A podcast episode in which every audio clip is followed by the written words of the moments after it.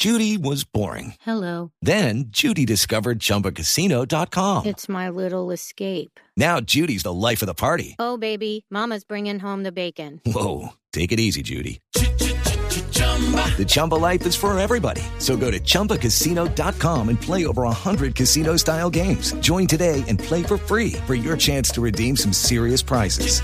chumba ChumbaCasino.com. No purchase necessary. Void where prohibited by law. 18 plus terms and conditions apply. See website for details.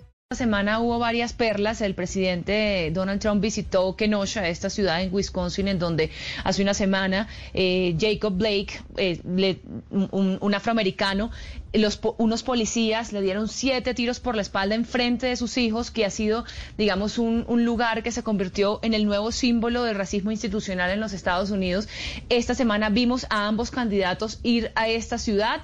Cuando lo hizo Donald Trump, primero negó la sistematicidad del racismo en esa ciudad en donde se, se ha vivido pues ta- tan fresco. Además, comparó a los policías que disparan con jugadores de golf cuando fallan la tirada. Además, no- bueno, decidió no reunirse con la familia de Jacob Blake y habló y dijo que las protestas antirraciales son terrorismo doméstico.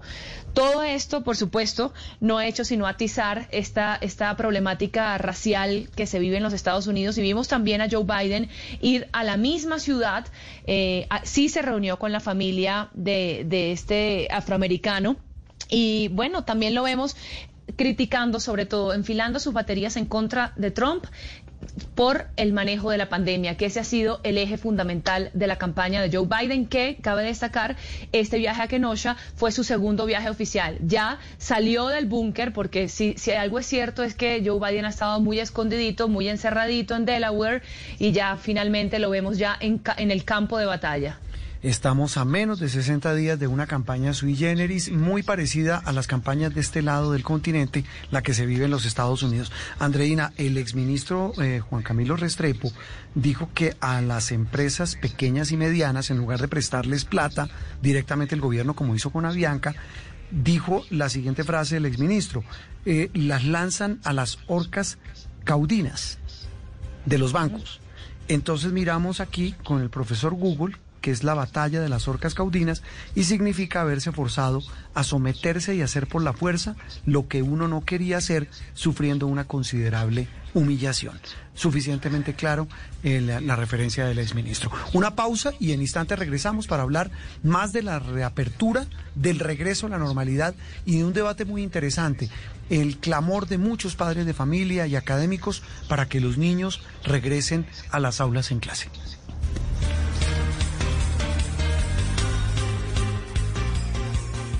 Estás escuchando Sala de Prensa Blue.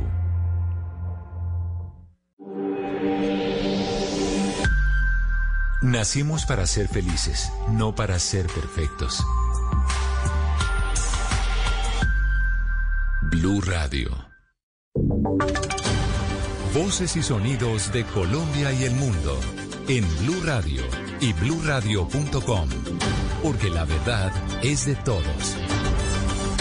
11 de la mañana, dos minutos, las noticias en Blue Radio. Mucha atención porque se reporta un nuevo hecho de violencia en el país. Dos hombres, padre e hijo, fueron asesinados en el municipio de Argelia, en el departamento de Antioquia. ¿Qué se sabe hasta el momento de este doble homicidio, Susana Paneso? En la madrugada de hoy domingo se reportó un doble homicidio en el municipio de Argelia, esto en el oriente antioqueño. Según las versiones preliminares, se trata de dos hombres, padre e hijo, habitantes de la vereda El Dragal, a tres horas de la cabecera municipal. A esta hora, según informó el Departamento de Policía de Antioquia, se traslada una unidad hacia el lugar en compañía de las autoridades locales y la SIJIN para realizar el levantamiento de los cuerpos y dar inicio a las investigaciones que permitan esclarecer los hechos. Esto es una información en desarrollo que usted podrá seguir a través de Blue Radio. Gracias, Susana. Reiteramos, dos personas fueron asesinadas, padre e hijo, en Argelia, en el departamento de Antioquia. En otras noticias, la alcaldía de Bucaramanga confirmó que más del 40% de las 1.200 pruebas hechas en tres barrios de la ciudad resultaron positivas de COVID-19. Los detalles con Verónica Rincón. En tres barrios de Bucaramanga ubicados en el norte y occidente de la ciudad considerados como zonas de alta afectación. La alcaldía confirmó la toma de pruebas de 1.200 habitantes, de las cuales alrededor de 500 salieron con resultado positivo para coronavirus. La toma masiva corresponde a los trabajos de rastreo que realizan las autoridades de salud y EPS para identificar los casos de COVID-19 y así frenar el contagio en la población. El secretario de Salud de Bucaramanga, Nelson Ballesteros. Pues estamos yendo casa a casa como todos los demás barrios, eh, pudiendo de esta manera identificar casos positivos, casos posibles de COVID para poder lograr empezar a, a seguir con el proceso de aislamiento selectivo permanente. Las personas que están siendo sometidas a la prueba PCR para detectar el virus porque han registrado síntomas entran en fase de aislamiento obligatorio por 14 días. Gracias, Verónica. Y la Contraloría dio a conocer que entidades públicas en liquidación tienen activos por 2.26 billones de pesos para pagar sus deudas. ¿Cómo es esto, María Camila Castro? La Contraloría afirma que esos procesos liquidatorios se están llevando hasta más de 20 años. Además, existen 51 negocios fiduciarios que administran recursos de entidades públicas en liquidación, con recursos totales de 1,64 billones. De esos negocios, dos presentan patrimonios negativos. Incoder, con menos 4 mil millones 800 de pesos, y Electrificadora de Bolívar, con un negativo de 3 mil 791 millones. Y la presencia de estos patrimonios negativos podría tener un efecto negativo en las finanzas públicas, pues el Ejecutivo debe tomar recursos de otras fuentes de financiamiento. De otro lado, el ente de control señala que 19 procesos de liquidación se efectúan directamente a través de agentes liquidadores. Uno de ellos es la EPS Salucop en liquidación, que cuenta con un patrimonio negativo de menos 2,63 billones, lo que significa que no cuenta con los suficientes activos para cubrir sus obligaciones. Gracias, María Camila. Y en información internacional, el ex primer ministro italiano Silvio Berlusconi permanece en un hospital de Milán por COVID-19 y se encuentra en una fase delicada por una infección pulmonar, según los médicos que lo están tratando. Los detalles con Estefanía Montaño.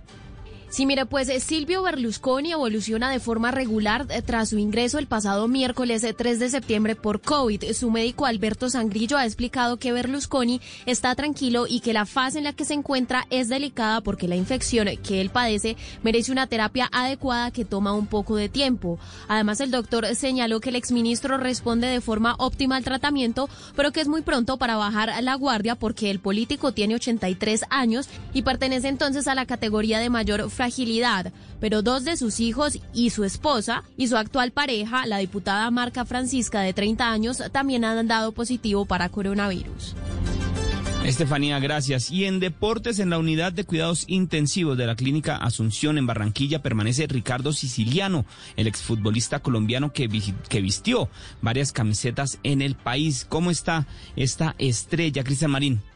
Miguel, el exfutbolista, se encuentra en un estado delicado de salud, internado en una clínica de Barranquilla. El jugador que pasó por Pereira, Tolima, Bucaramanga, Pasto, Quindío, Cali, Millonarios, Once Caldas, Junior, también estuvo en el fútbol de Perú en el Juan Auris, Universidad Autónoma y Atlético Huila, fue ingresado de urgencia tras presentar una fuerte neumonía. Desde el centro asistencial donde viene siendo atendido se ha confirmado que después de practicar la prueba de COVID-19 en dos ocasiones ha dado negativo. Por eso se ha descartado que esté padeciendo el virus. Vale la pena resaltar que Ricardo Siciliano había ingresado hace un mes a una clínica por el mismo problema y una semana atrás fue dado de alta. Sin embargo, estando en su residencia, se ha agravado y por tal motivo ha tenido que ser nuevamente internado. El exfutbolista en la actualidad tiene 43 años y es muy recordado en equipos como el Deportes Tolima, donde fue campeón en el 2003, también en el Deportivo Cali, donde levantó la corona en el 2005, y en la Primera División de Perú también logró salir campeón con el Juan Aurich en el 2011. A nivel de selecciones es recordado porque perteneció a aquel plantel que se proclamó campeón del suramericano sub-17 en 1993.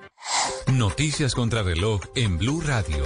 11 de la mañana, 8 minutos, las noticias contra reloj en Blue Radio. La noticia en desarrollo, Estados Unidos expresó su satisfacción por el reencuentro del periodista cubano Roberto Quiñones con su familia, tras ser liberado este viernes luego de cumplir un año de cárcel, y criticó a La Habana por ser el injusto, por el injusto encarcelamiento del reportero por el simple hecho de hacer su trabajo. La cifra, miles de personas acudieron hoy en Budapest a una manifestación convocada por los estudiantes de la Universidad de Artes, de Teatro y Cine que reclaman recuperar la autonomía de esa institución y protestan contra la injerencia del Estado. Y quedamos atentos a la alerta roja en el río Sumapaz, con especial atención en los municipios de Cabrera, Venecia, Pandi, Tibacuy y Nilo en el departamento de Cundinamarca, así como en los municipios de Villarrica y Cononso, Melgar y Carmen de Apicalá en el departamento del Tolima, que están en máximo aislamiento, realizando monitoreos, esperando a que no se genere ninguna situación de riesgo o emergencia en esas zonas. Son las 11 de la mañana, 9 minutos. La ampliación de estas noticias en blurradio.com. Quédense con Sala de Prensa Blue. Septiembre 6 de 2012. Están haciendo una nueva alternativa. Ocho años contando historias. La señora Aida arrojó una cuerda por la ventana y se lanzó. Ocho años enterándonos de lo importante. El COVID-19 ha sido catalogado como una pandemia. Ocho años opinando. No se puede meter en temas que no son de su competencia. Ocho años emocionándonos. ¡Qué golazo! Ocho años riendo. Sí, cuando le mandan un meme que no entiende, igual pone jajaja ja, ja, para que no crean que no lo entendió. Ocho años después, seguimos mirando hacia arriba, con más ánimo, más listos, con más ganas. Blue Radio, ocho años creciendo con nuestros oyentes. Estás escuchando Blue Radio. Llegó el momento de consentir a los que más amas con una deliciosa comida. Recuerda lavar las frutas y verduras antes de prepararlas. Es tiempo de cuidarnos y querernos. Banco Popular. Siempre se puede. Conoce la nueva tarjeta de crédito Zafiro del Banco Popular, diseñada para agradecerle a nuestros profesores por todo lo que nos han enseñado. Con descuentos en todas las compras en establecimientos relacionados con educación. Seis meses gratis de cuota de manejo y mucho más. Solicita ya tu tarjeta de crédito Zafiro en nuestras oficinas y disfruta todo lo que tenemos para ti. Hoy se puede, siempre se puede. Banco Popular. Somos Grupo Aval. Vigilado Superintendencia Financiera de Colombia. En tiempos de crisis, existen seres con almas poderosas que se convierten en héroes de nuestra historia. En Organización Solarte, queremos dar gracias a cada uno de nuestros colaboradores por superar sus miedos, arriesgándolo todo para entregar cada día no solo alimentos de primera necesidad a toda Colombia, sino también la esperanza de que todo va a estar bien. Porque cuando la bondad se pasa en la comida, el amor es el alimento. En Organización Solarte, trabajamos pensando en usted. Esto es Sala de Prensa Blue.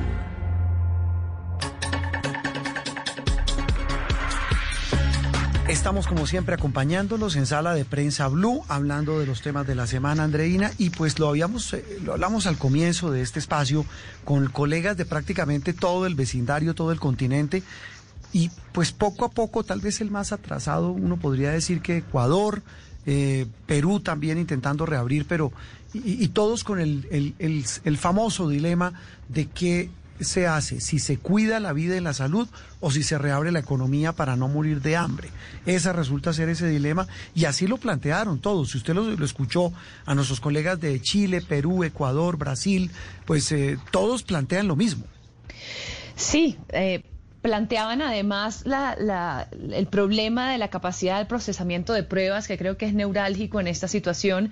También una, una polémica que hemos escuchado esta semana eh, aquí en Colombia, el tema de cómo se contabilizan las cifras de contagio. Oíamos a Beatriz Correa de Bandeirantes contando que los, que los martes siempre es más alto porque hay eh, números de pruebas apresadas, pruebas apresadas del fin de semana. O sea, estamos viviendo todos el mismo problema y eso se, se vislumbró claramente hoy con nuestros colegas de los diferentes países del vecindario contándonos cómo están viviendo pues este, momento de reapertura, esta, esta nueva etapa en la que estamos entrando todos los países. Sí, eh, escuchábamos, como usted lo decía, Andreina y oyentes, a los periodistas, pero pues por supuesto este, a esto hay que meterle ciencia y meterle eh, personas voces absolutamente autorizadas. A quien van a ustedes a escuchar a continuación en este diálogo aquí con, con Sala de Prensa Blue es al doctor Felipe Lovelo. Él es colombiano, es eh, tal vez uno de los más destacados epidemiólogos clínicos, no del país, de los Estados Unidos. Es PhD en salud pública, es profesor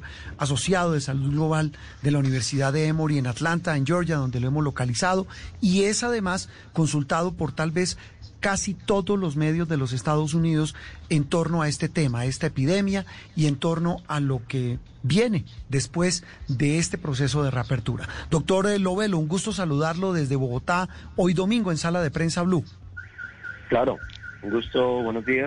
Hello, it is Ryan, and we could all use an extra bright spot in our day, couldn't we? Just to make up for things like sitting in traffic, doing the dishes, counting your steps, you know, all the mundane stuff. That is why I'm such a big fan of Chumba Casino. Chumba Casino has all your favorite social casino style games that you can play for free anytime, anywhere with daily bonuses. That should brighten your day a little. Actually, a lot. So sign up now at chumbacasino.com. That's chumbacasino.com. No purchase necessary. VGW Group. Void were prohibited by law. See terms and conditions. 18 plus. Por la llamada. Bueno, eh, doctor, ¿cómo va? ¿Lo, lo pescamos en dónde? ¿En Atlanta? Sí, en Atlanta. En Atlanta. Eh, doctor Lovelo, ¿cuánto lleva usted en Estados Unidos? En Estados Unidos, eh, 15 años de eh, primer estudio, mi doctorado y luego trabajo en el CDC y recientemente en Emory y en Kaiser. Ujú. Eh, el tema, ah, bueno, eh, ¿usted, ¿usted es bogotano? ¿De dónde? ¿Aquí en Colombia? Yo nací en Cúcuta, pero estudié la mayor parte del tiempo en Bogotá, sí. Ok. Eh, bueno, lleva más de 15 años dedicado a estos temas de salud pública, de epidemiología. En sus años de, de estudio, de ejercicio profesional, de ejercicio científico, eh, había visto una situación tan sui generis como la que estamos viviendo, no solamente donde usted está en Estados Unidos, sino en el mundo y ahora específicamente en América, en torno a toda esta incertidumbre que genera un virus que no conocíamos, que el mundo, incluyendo al mundo científico, no conocía a plenitud y que hasta ahora está intentando descifrar. No, bueno, Roberto, obviamente es una situación eh, única eh, que probablemente no se ha dado en 100 años. Eh, lo más cercano fue la pandemia del H1N1, pero la escala de esa pandemia fue muchísimo menor. Eh, y en este momento estamos en, ese, en esa coyuntura no solo desde el punto de vista científico, de aprender de este virus, de la vacuna, de qué hacer en los países para mitigar el impacto del virus, pero lamentablemente también estamos en un momento eh, eh, a nivel mundial y sobre todo en Estados Unidos de, fracción política, en donde eh, la ciencia eh, eh, se ha vuelto algo súper politizado y eso ha generado eh, eh, por ejemplo, con la Organización Mundial de la Salud. Eh, muchas situaciones que han hecho que sea un cóctel mucho más explosivo eh, eh, comparativamente con eh, pandemias anteriores. Mm, Y mire, eh, antes de entrar, digamos, en materia global, del, de, digamos, de las, de las consideraciones científicas sobre este tema del COVID-19, eso que usted toca, doctor Lovelo, de, de cómo se le ha dado un uso político a esta pandemia en Estados Unidos, pues es que lo que uno ve desde Colombia, casi que aterrado, es a un presidente que pone en tela de juicio en la labor no solo de todos los científicos, sino de quien tiene como su principal asesor, que es tal vez uno de los grandes científicos como es el señor Fauci.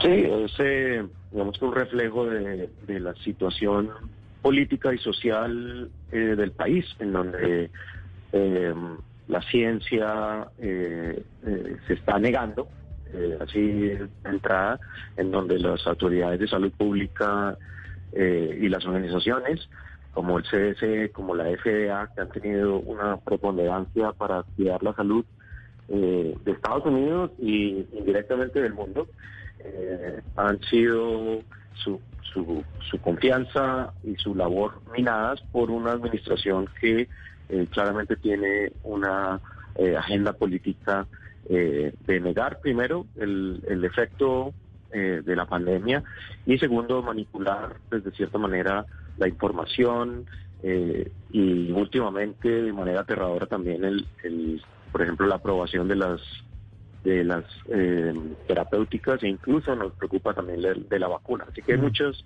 muchas cosas eh, que se incluyen dentro de esta coyuntura. Y ahora sí, doctor Lovelo, eh, el, tema, digamos, que, toca a todos aquí en Colombia, pues no ha sido ajeno. Usted está muy pendiente eh, por sus lecturas, por sus declaraciones de lo que pasa en nuestro país. Hemos entrado esta semana que, está terminando en ese proceso de reapertura, lento, difícil, eh, gradual, dependiendo cada región de Colombia. Uno pudiera hacer un análisis de lo que viene de aquí al final de año a nivel del manejo de esta pandemia. Eh, ¿Cómo la ve usted desde los Estados Unidos? Hablo ya puntualmente del caso Colombia. Sí, es una situación eh, difícil porque obviamente se tienen que tomar decisiones eh, con información parcial y con eh, presiones eh, desde el punto de vista de tener que abrir eh, la economía, tener que eh, enviar los hijos y los, niños al colegio, tener que abrir una serie de ámbitos de la sociedad que no pueden seguir cerrados, pero teniendo en cuenta que va a haber un riesgo, y es eh, un riesgo eh, que hay que mitigar. El problema está en la capacidad de la salud pública y de la epidemiología, de la inteligencia epidemiológica del país de poder mantener las infecciones y los brotes a raya y que no se salgan de la mano como se ha salido de las manos, por ejemplo, en Estados Unidos por falta de acción y por falta de coordinación. Ese es el gran, eh, el gran riesgo que enfrenta Colombia, que enfrenta toda Latinoamérica y incluso está enfrentando Europa en este momento con eh, los rebrotes que se están dando en España. No es si se van a dar rebrotes o no, sino qué tan grandes van a ser y qué, de, qué, de qué tamaño eh, van a ser estos. Doctor Lovelo, eh, esta semana o escuchábamos a- al doctor Tedros de la Organización Mundial de la Salud decir que era una receta para el desastre reabrir sin tener la capacidad real de detectar y aislar los casos. Es algo que ya se ha recomendado y se ha dicho innumerables veces. Sin embargo, vimos escenas como esta semana, como en los sectores comerciales de San Victorino, donde había gente abarrotada en Bogotá, que por supuesto causa una tremenda preocupación.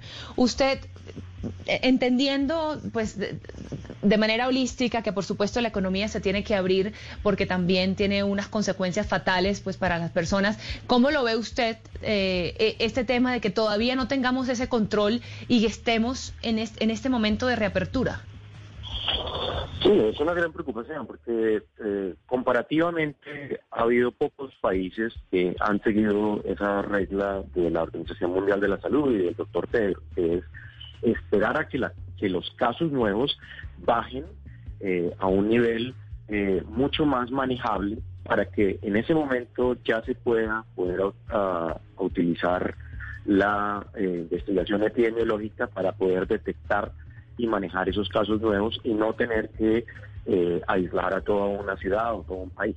Eh, Estados Unidos no lo hizo y muchos países de Latinoamérica han tomado la decisión de reabrir, pero a pesar de que los casos han disminuido, no están lo suficientemente bajos como para poder pensar uno que se va a poder mantener a raya. Realmente eh, los países europeos y algunos países asiáticos son los únicos que por la dinámica del contagio en esos países sí se abrió de manera eh, lenta y paula, paulatina y ellos tuvieron un periodo de dos o tres meses en donde no se dieron rebrotes eh, y los casos estuvieron muy bajos.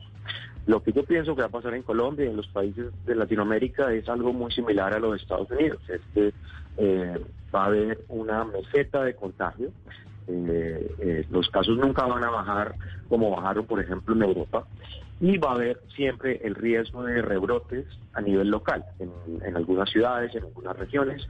Recuerden que esta pandemia es como un fuego que se va esparciendo, tal vez se, se, distingue un poco en una ciudad, pero eh, se, se, torna más fuerte en otra y los relojes de la, de la infección van cambiando en cada ciudad. Lo que yo pienso es que eso es lo que va a pasar en Colombia, porque eh, claramente la capacidad de el Instituto Nacional de Salud Pública para hacer pruebas, para hacer rastreo de contactos, no va a dar, a dar abasto con el número de eh, casos y, la cantidad total de virus que circula en nuestro país.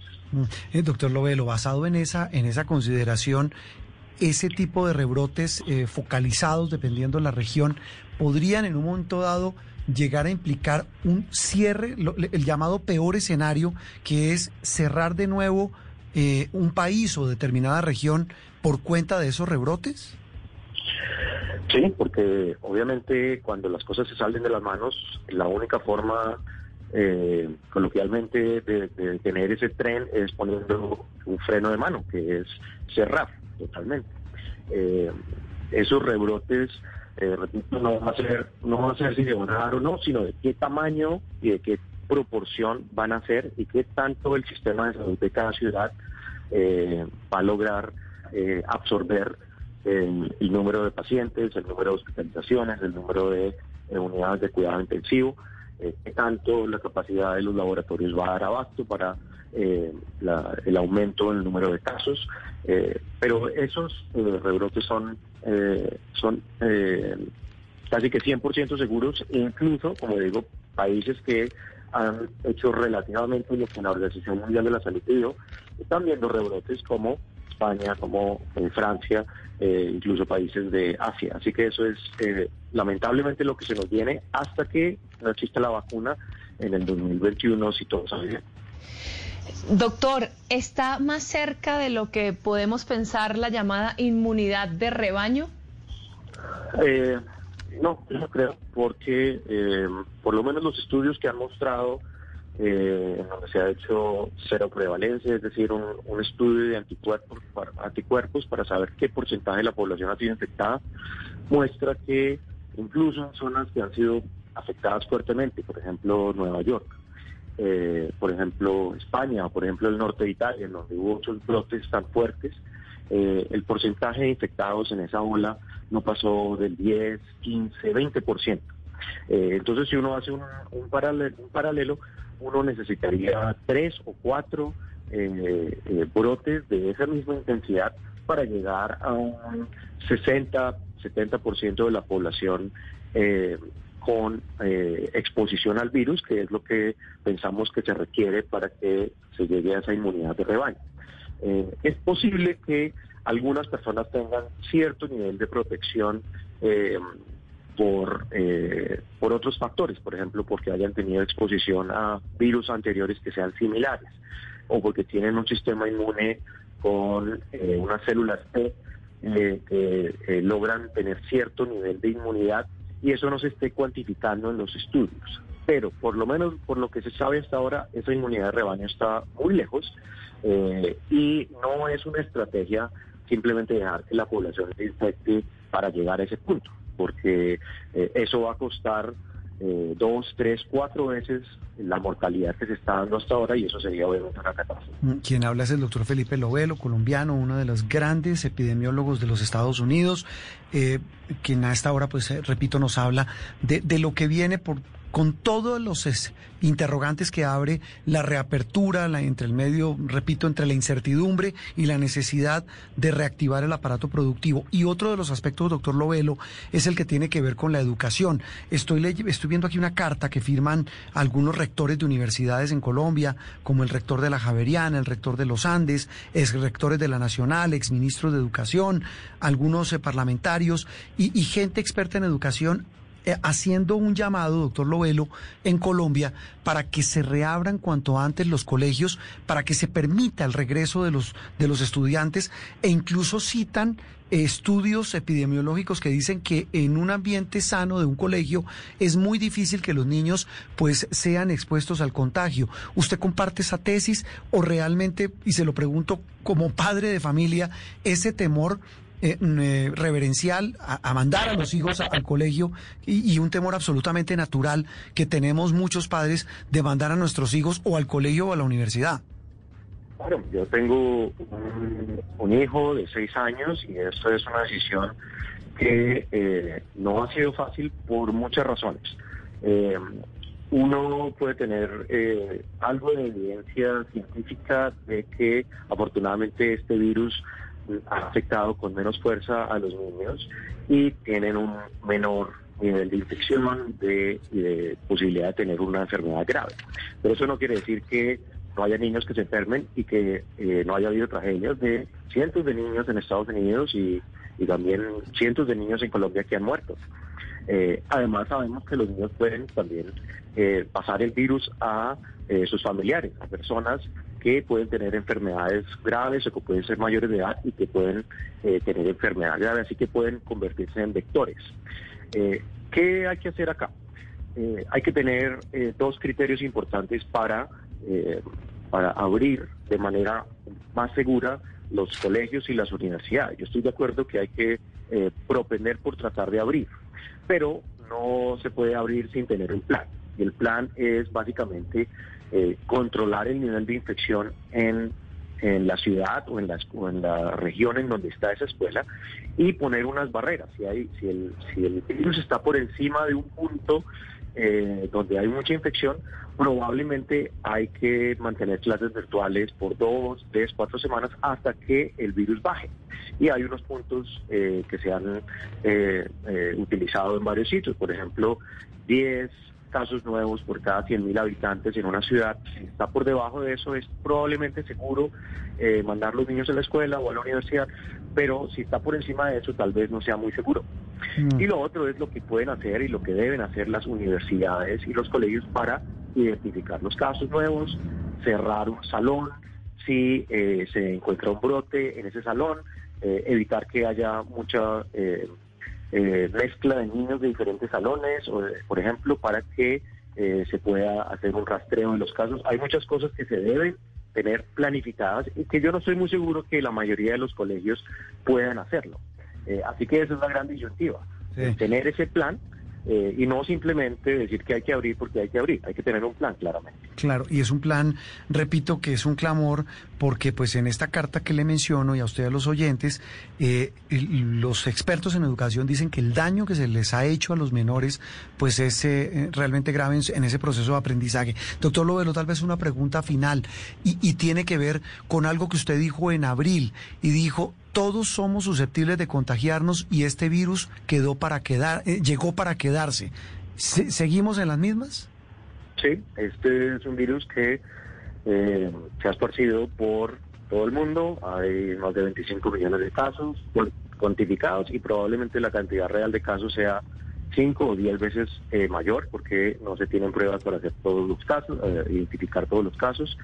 Eh, y es un virus que eh, se ha demostrado que ni el calor, ni la humedad, ni, ni tener un país económicamente desarrollado o tener un país con menos posibilidades económicas son factores que disminuyen su circulación. Y probablemente lo que va a pasar es que este virus, eh, incluso con la vacuna, eh, se vuelva un virus endémico, es decir, un virus que circula, eh, por ejemplo, como eh, los virus de la influenza, los virus de la gripe que circulan todos los años, que eh, vamos a tener que aprender a vivir con ello, aprender a, a- a entenderlo más para saber cuáles son los grupos de riesgo, cómo son las vacunas y cuáles son los, las personas que se deben vacunar.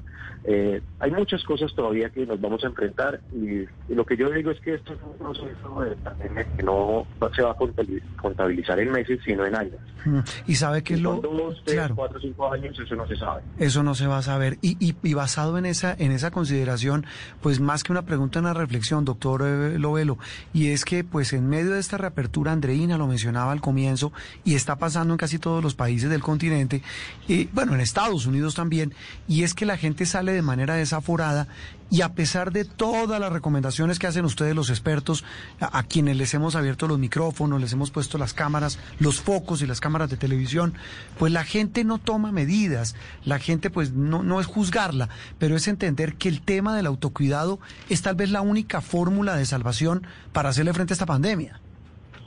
Así. Y, eh, cambiar los comportamientos humanos es algo que lleva tiempo. Pero ya llevamos seis meses en este modo de pandemia, ya se empiezan a ver cambios en las sociedades en donde el uso de tapabocas se vuelve más común, como por ejemplo es muy común en las sociedades asiáticas que ya han estado expuestas a pandemias similares y a medida que nuestra sociedad eh, empiece a tomar esas, esas recomendaciones eh, con mucho más fuerza, va a poder ser posible controlar eh, como eh, se, por ejemplo se ha visto en Corea del Sur. Pero si no lo hacemos, en Colombia vamos a tener eh, no eh, 20 mil muertes, sino probablemente cientos de miles de muertes, eh, porque claramente este virus no se cansa. Nosotros nos cansamos, pero el virus no se cansa de encontrar personas eh, susceptibles, lamentablemente. Esa, esa tal vez es la ma- mejor reflexión. Este virus no se cansa. Doctor Lovelo, ha sido un gusto saludarlo. Lo dejamos y feliz resto de domingo allá en Atlanta, en los Estados Unidos. Siempre es un gusto y que tengan un buen día. Felipe Lovelo, Andreina, Bogotá, eh, perdón, cucuteño, educado en Bogotá y una de las grandes autoridades de los Estados Unidos en materia de epidemiología. El virus llegó para quedarse, el comportamiento humano, el cambio de hábitos es tal vez la única fórmula, la vacuna si acaso a finales del año entrante y lo más importante, dice él, va a haber rebrotes y a eso tenemos que acostumbrarnos. Sin duda, eso, eso sí es eh, el, el mensaje que nos han dejado todos los epidemiólogos. Nos vamos, nos vamos a tener que acostumbrar a vivir con, el, con la enfermedad por mucho tiempo y como él dijo, se va a convertir en una gripa. Dios quiera que eso pase pronto y que no nos tenga tan amenazados y tan asustados y, y, con, tanto, y con tanta incertidumbre. Convertir en una gripa por lo normal, no por la gravedad. Exacto. Exactamente. Por lo normal, sí. Bien, en las reflexiones sobre este tema, el virus que llegó para quedarse es un virus que no se cansa. Y seguimos en sala de prensa. Blue. Esto es Sala de Prensa Blue.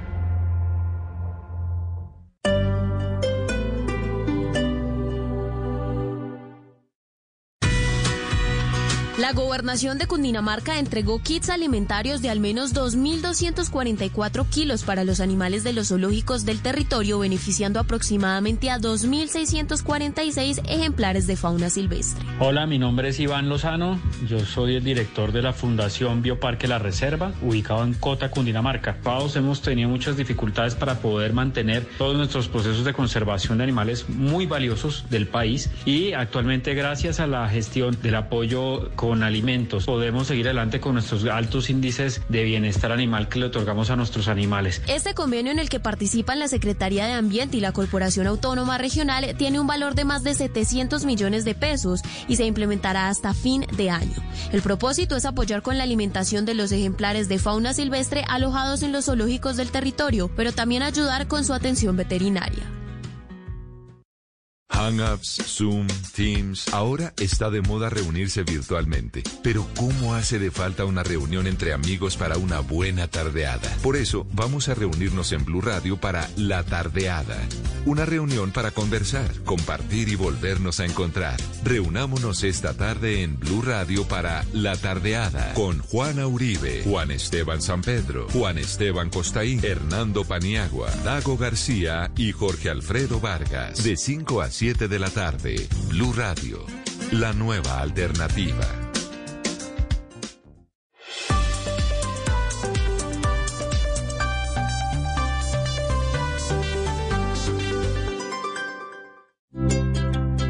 ¿Qué es ser mamá? Ser mamá es enseñar. Es ser el centro, el comienzo y el final de la familia. Es hacer cada momento especial. Es unir las generaciones y pasar el legado. Tal como hace mucho tiempo, ella te lo pasó a ti. Super Arepa. La harina para hacer arepas de las super mamás. Trabajamos pensando en usted. Estás escuchando Sala de Prensa Blue.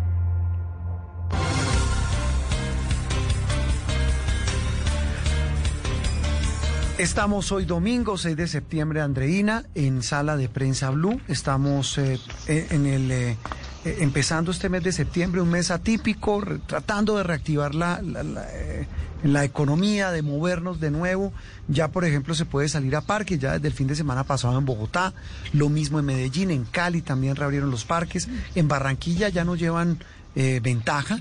Lo mismo en Cartagena ya volvieron los turistas. Es decir, eh, es que me quedó sonando la frase del doctor Lovelo, nuestro anterior invitado, y es que eh, el virus no se cansa y solo depende de nosotros, de nuestro comportamiento.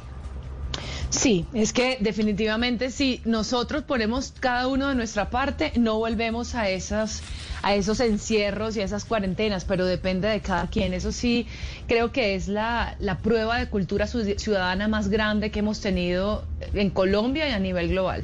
¿Usted ya ha salido a restaurantes? No, no, no lo he hecho.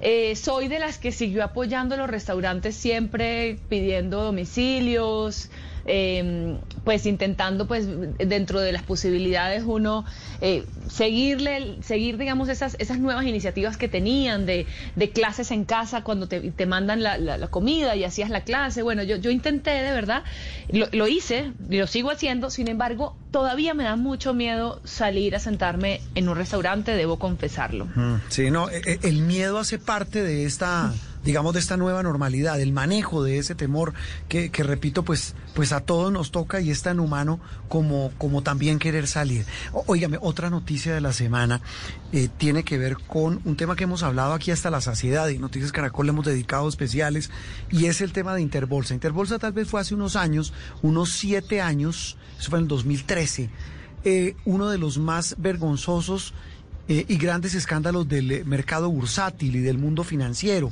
Una empresa corredora de bolsa que se vino a menos por culpa de sus directivos que prácticamente estafaron a miles de personas que de buena fe depositaron su plata, hicieron inversiones muchas millonarias en este en esta en esta empresa para lo que llaman ellos jugar en la bolsa y jugar en el mercado de valores. Ese juego terminó en un descalabro espantoso, repito, por cuenta de maniobras fraudulentas, de delitos que se cometieron, pero esto que estoy diciendo, pues haría pensar que quienes fueron los responsables eh, eh, jurídicamente judicialmente comprobado, pues debieron haber pagado. Pues no. Esta semana ese libro de ese eh, capítulo vergonzoso de nuestra historia, de estafas, de cazadores de incautos, terminó con una decisión de la justicia que nos pone a pensar realmente si en Colombia hay o no justicia. Alessandro Corredori, uno de los grandes cerebros de ese descalabro, eh, pues su caso se cerró.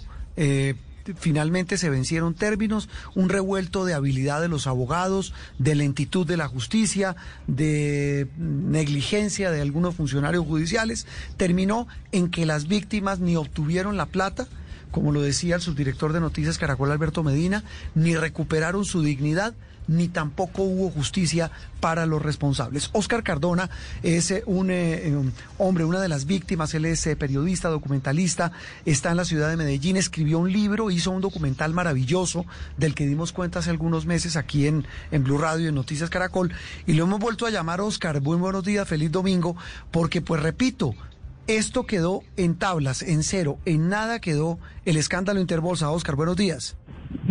Roberto, muy buenos días, Andreina. Eh, pues una mejor descripción no pudo, no pudo tener el caso Interbolsa que usted hace.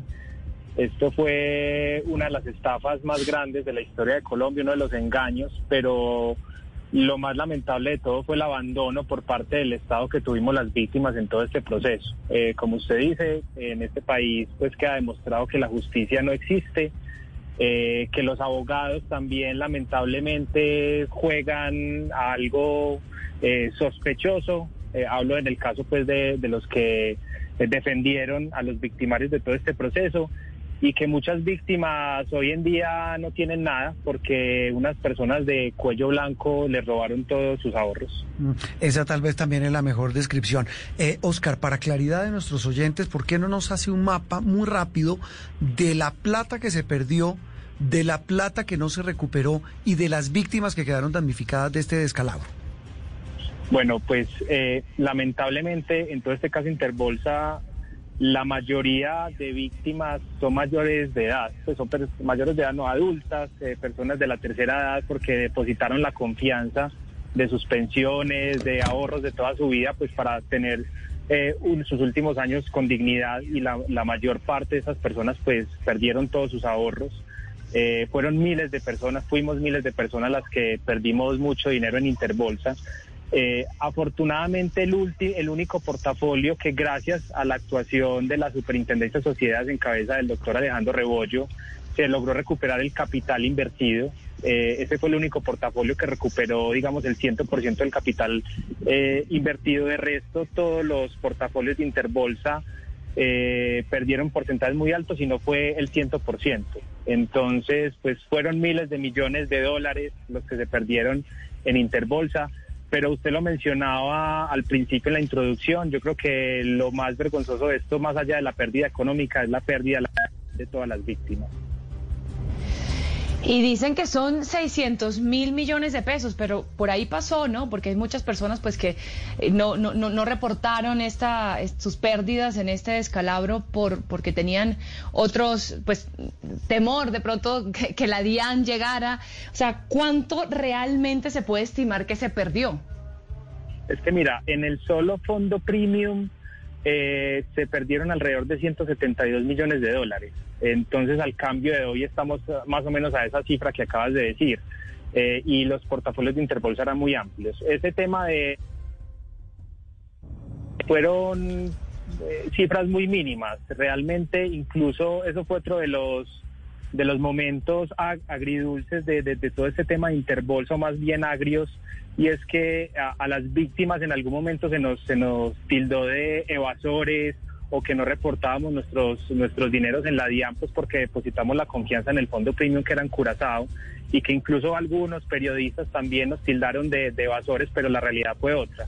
La realidad fue que muchas personas que trabajaron toda su vida de manera digna, honrada en este país, depositaron esos dineros para tener un rendimiento un poco mejor que lo que dan eh, los irrisorios intereses que da un banco. Y pues Interbolsa era eh, una entidad vigilada por la superintendencia financiera que tampoco le respondió a las víctimas, pues depositaron ahí su confianza. Entonces los dineros fueron muchos, por ahí pasamos, Andreina, esa cifra de lejos, eh, pero sí, lo que mencionas pues de, de- de las personas que, que no reportaron sus ingresos o sus dineros a la DIAN fue una cifra muy, muy mínima.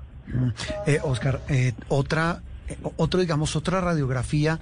eh, bueno, lo más importante es que se hubiera recuperado la plata y la cifra es mínima. En materia de justicia, finalmente, ¿quiénes terminaron pagando?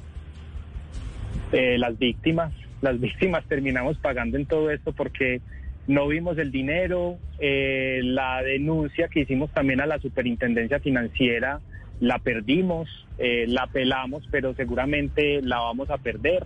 Entonces no hubo reparación ni económica ni moral por parte del Estado, por parte de los victimarios. Eh, digamos que de parte de los victimarios ellos se declararon culpables en algunos delitos que terminaron pagando mansión por cárcel, como decimos eh, las víctimas, eh, pero vemos que en el caso de Corridori, pues ya sabíamos que iba a salir libre. En el caso de Víctor Maldonado también fueron opacando el proceso y también está libre. Tomás Jaramillo está en su hacienda La Botero aquí en el suroeste antioqueño disfrutando de una excelente cuarentena. Eh, su padre Rodrigo Jaramillo también en su apartamento gigante en el barrio El Poblado del Medellín. Y así es como, como, como la, la radiografía en temas de justicia en todo, en todo este caso. Entonces aquí los grandes perdedores, a fin de cuentas, pues terminamos siendo nosotros las víctimas. Y nosotros, y nosotros, Oscar, a través de los medios, pues nuestra labor es poner en la picota pública a estos señores, a los Jaramillo, a los Corridori, a tantos otros que, como usted dice, si acaso pagaron mansión, mansión por cárcel. Ha sido un gusto, Oscar, eh, tenerte como siempre y gracias por estar en Sala de Prensa Blue. Muchas gracias Juan, porque ustedes han sido los pocos medios que se han mantenido durante ya casi ocho años. En noviembre cumplimos ocho años de esta nefasta, de nefasto momento de la historia colombiana y ustedes han estado ahí decididamente apoyándonos y ventilando toda esta situación de injusticia. Muchas gracias eh, por todo esto. El episodio, el escándalo Interbolsa, que repito, terminó en nada, ni en la justicia, ni en la devolución de los recursos para las víctimas.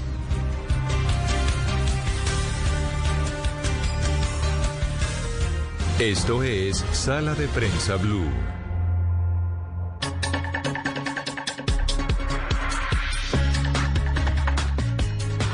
Muy bien, estamos entrando en la fase final de Sala de Prensa Blue. Hoy domingo, Andreina, le tengo a un invitado que es eh, uno de sus personajes favoritos de su vida.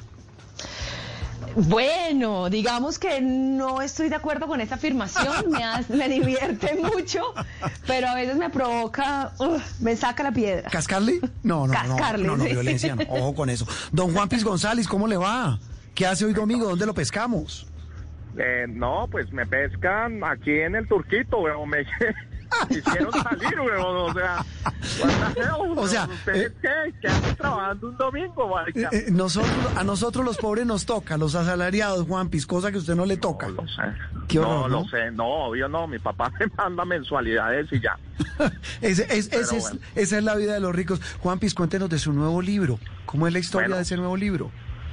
Nada, puse a mis esclavos a escribir mientras hablaba mierda en el turco. Entonces, nada, los tenía ahí azotados y como cuatro o cinco investigadores ahí como para arriba y para abajo conmigo, entonces se viene el libro de oro. Bueno, acá tú puedes descubrir eh, dónde hay un mamerto, eh, dónde huele mal, cómo ser una persona top como yo, cómo tener plata, cómo subir el estrato sin poder llegar a ser como yo. Pero pues es el libro de oro, ahí te vas a enterar de toda la política colombiana, de no meterte con esos izquierdosos mamertos abusivos que nos quieren pues llevar al comunismo del siglo XXI. Es horrible todo esto que está pasando, ¿no? Una persecución política tenaz, Juan Rojo. Qué cosa tan horrible, ¿cierto? Venga, ¿qué, qué es políticamente incorrecto, don Juan Piz?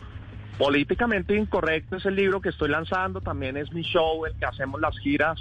Lastimosamente, pues por esto de la pandemia nos agarró ya de salida a Europa bueno, y nos tocó devolvernos.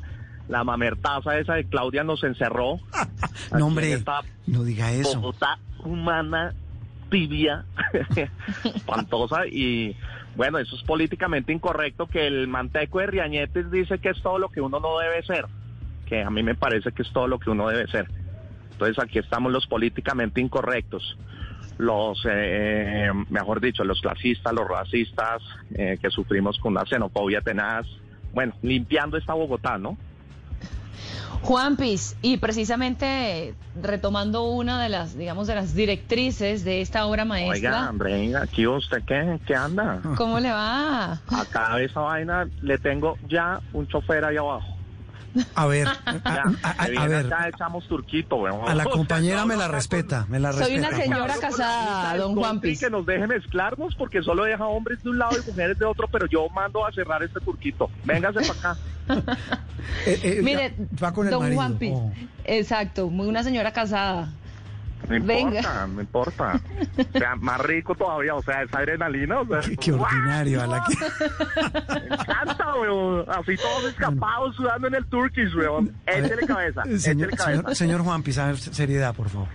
Bueno, don Juan Piz, le iba a preguntar, usted dijo que en el libro decía cómo reconocer un mamerto. Dígame usted una- algunas características como para yo también estar avesada. No, es, es, es muy sencillo. Simplemente son estas personas que tú las ves eh, tomando vinito caliente con azúcar, oyendo a esa manteca de Mercedes Sosa. o sea, ya es muy sencillo. Oyendo al César López. Cualquier Ujú. vaina de esas pendejadas, es muy sencillo. El olor a cabeza, el olor a cabeza es primordial. ¿A cabeza?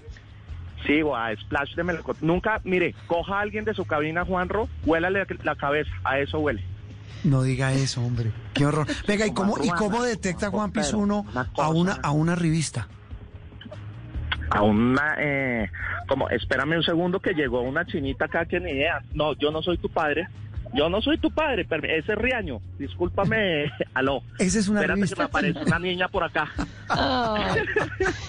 Eh, eh, No, Juan papá, Piz. yo no soy tu papá, discúlpame. Eh, Oiga. sáquenme esta niña de acá, por favor. Ay, Dios. Pobre Matilde. Eh, Juan Es- ese Riaño, no te metas con... Aló. ya nos pasa Riaño, ya nos pasa Riaño, pero venga, Juan Piz. eh, eh, ¿cómo- lo paso.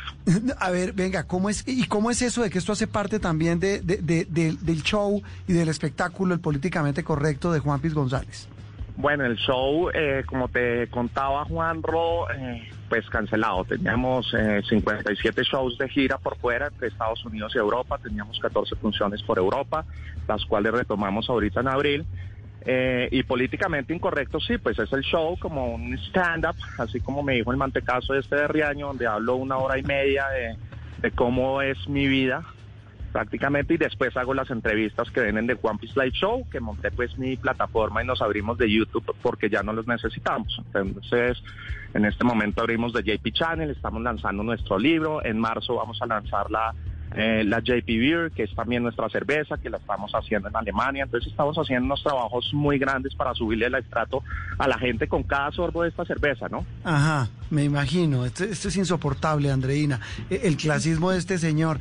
Eh, ¿Usted me pasa a, a- a- a Riaño, don Juan Piz? Sí, te agradezco. Hace rato quería que... Muy querido usted, muy amable. Que esté muy bien, hasta luego. Abrazo. Ya hay una persona abajo, porfa, sal de cabina corriendo, ya nos vemos, te espero ahí abajo. André, ese, ese no es para mí el mensaje. Páseme a... No, y si usted quiere también. No, no, tranquilo, yo sí no. venga, pégese, huevón, de una, marica. Ni abate. Me, Aquí pase- somos de mente abierta. No, yo no. Páseme a Riaño, por favor. Páseme a Riaño. Corbatica con la que anda divino, divino. Chao. Hasta luego. Chao, One Piece. Aló. Alejandro, ¿qué hubo? ¿Qué hubo? ¿Cómo va? Qué tipo tan mamón ese de usted al lado. Venga, Alejandro, ¿cómo va? Bueno, a mi hija. eh, eh, sí, ojo con eso. Alejo, ahora sí, digamos la versión un poco más seria de políticamente incorrecto. ¿Cómo nace y cómo se gesta esta obra que, repito, pues puede reemplazar esa cantidad de, de shows que tenían represados, como nos contaba One Piece? Bueno, ahorita pues eh, ha sido un trabajo difícil. Hicimos como pues les estaba contando don Juan Pablo el lanzamiento de nuestra plataforma, que ha sido eh, muy positivo para nosotros, eh, la respuesta de la gente, el apoyo que hemos eh, que hemos dado por medio de esta, porque pues el 50% de las utilidades las hemos utilizado para apoyar a Techo. Hemos ayudado a 32 mil familias en la pandemia. Y eso es un poco el trasfondo que hay en, en Riaño Producciones, en el trabajo que hemos venido haciendo con Juan Piz González, mostrándole a la gente que entiende lo que no debe ser. Entonces se van a encontrar un libro precisamente con todos estos tips, con todos estos consejos, que está como en esa delgada línea, eh, donde o la gente, si no entiende la sátira, eh, que hay el sarcasmo dentro de este libro, pues, pues se la puede creer, pero eso debe ser un trabajo también de educación de los mismos padres a esos mismos jóvenes, de, de mostrar lo, lo pedante, lo petulante que puede ser un personaje como esto, lo arribista y el daño que le hacen a una sociedad como esta. Que necesitamos más gente que de verdad quiera construir, que no sea de extremos, que no mire por encima del hombre, por, del hombro por, por tener eh, plata o poder, eh, sino que de verdad construya. Creo que en esta pandemia también nos dimos cuenta de esos grandes personajes como, como lo hizo Mario Mario Hernández, el mismo Arturo Calle, la de Krebs, de cómo, cómo sobrevivieron a esto, pero, pero siempre buscando el bien común en sus empleados. Entonces no es una crítica precisamente a la gente con, con un poder económico, porque entonces eh, sería pecado que le vaya bien a la gente, sino es una crítica a esos, a los que creen que por tener poder entonces pueden pasar por encima de los demás, que se vuelven clasistas, racistas, xenófobos, todo lo que no queremos ser y eso es lo políticamente incorrecto. Entonces acaban de encontrar un, un libro para reírse, para mamar gallo, también para armar ese escudo familiar, es muy interactivo, tenemos unos códigos QR. Al principio pensábamos en escribir en algo serio y dijimos, pues Juan Piece es, es, es un personaje que, que es súper controversial, pero también eh, toca fibras y, y hace reír a la gente con el sarcasmo, entonces hagamos una cosa para toda la familia. Entonces eso fue lo que logramos como, como en estas 95 páginas.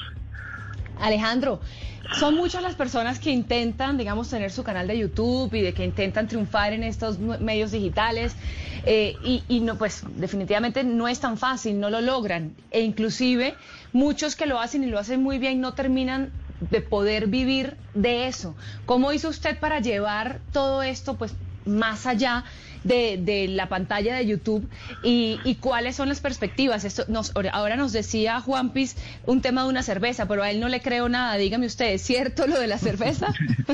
Sí, lo de la cerveza es cierto, lo de la ropa, también vamos a lanzar algo muy lindo donde es un mensaje súper transgresor en una página de Juan Piz, pero cuando volteas todo tiene un trasfondo social donde vamos a estar apoyando a líderes y lideresas sociales eh, con toda la labor que han hecho, donde lo único que tienen que, que hacer en el pago de la plataforma es como un 10% para no decir, miren, es que acá todo es gratis por la ayuda y no es que nos vamos a beneficiar de esto, sino es poder ayudar a la gente. Eh, luchamos todo el día por esa desigualdad que hay en este país.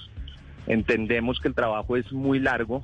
Eh, trabajamos muchísimo, digamos, en, el tema de las giras y lo que logramos eh, en hacer como a reír con causa, que fue la construcción de, de un colegio en La Guajira. Logramos un, un centro de recuperación de alimentos también eh, que se llama Alma en Cartagena. Eh, donde gracias a eso, pues en la pandemia estaba alimentando a más de 10 mil familias también.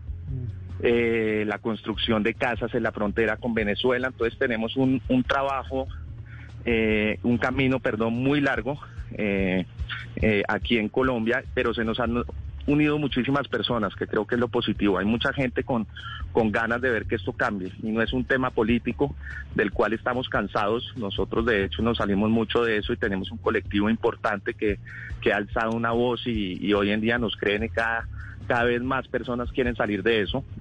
Eh, y es bueno, eh, en lo que me preguntabas precisamente nuestro trabajo de salirnos de esos medios tra- tradicionales que son quienes se han, se han encargado. Ay, pucha, espérate que es que estoy en una montaña, me voy a detener, estoy ahogado. Cuidado.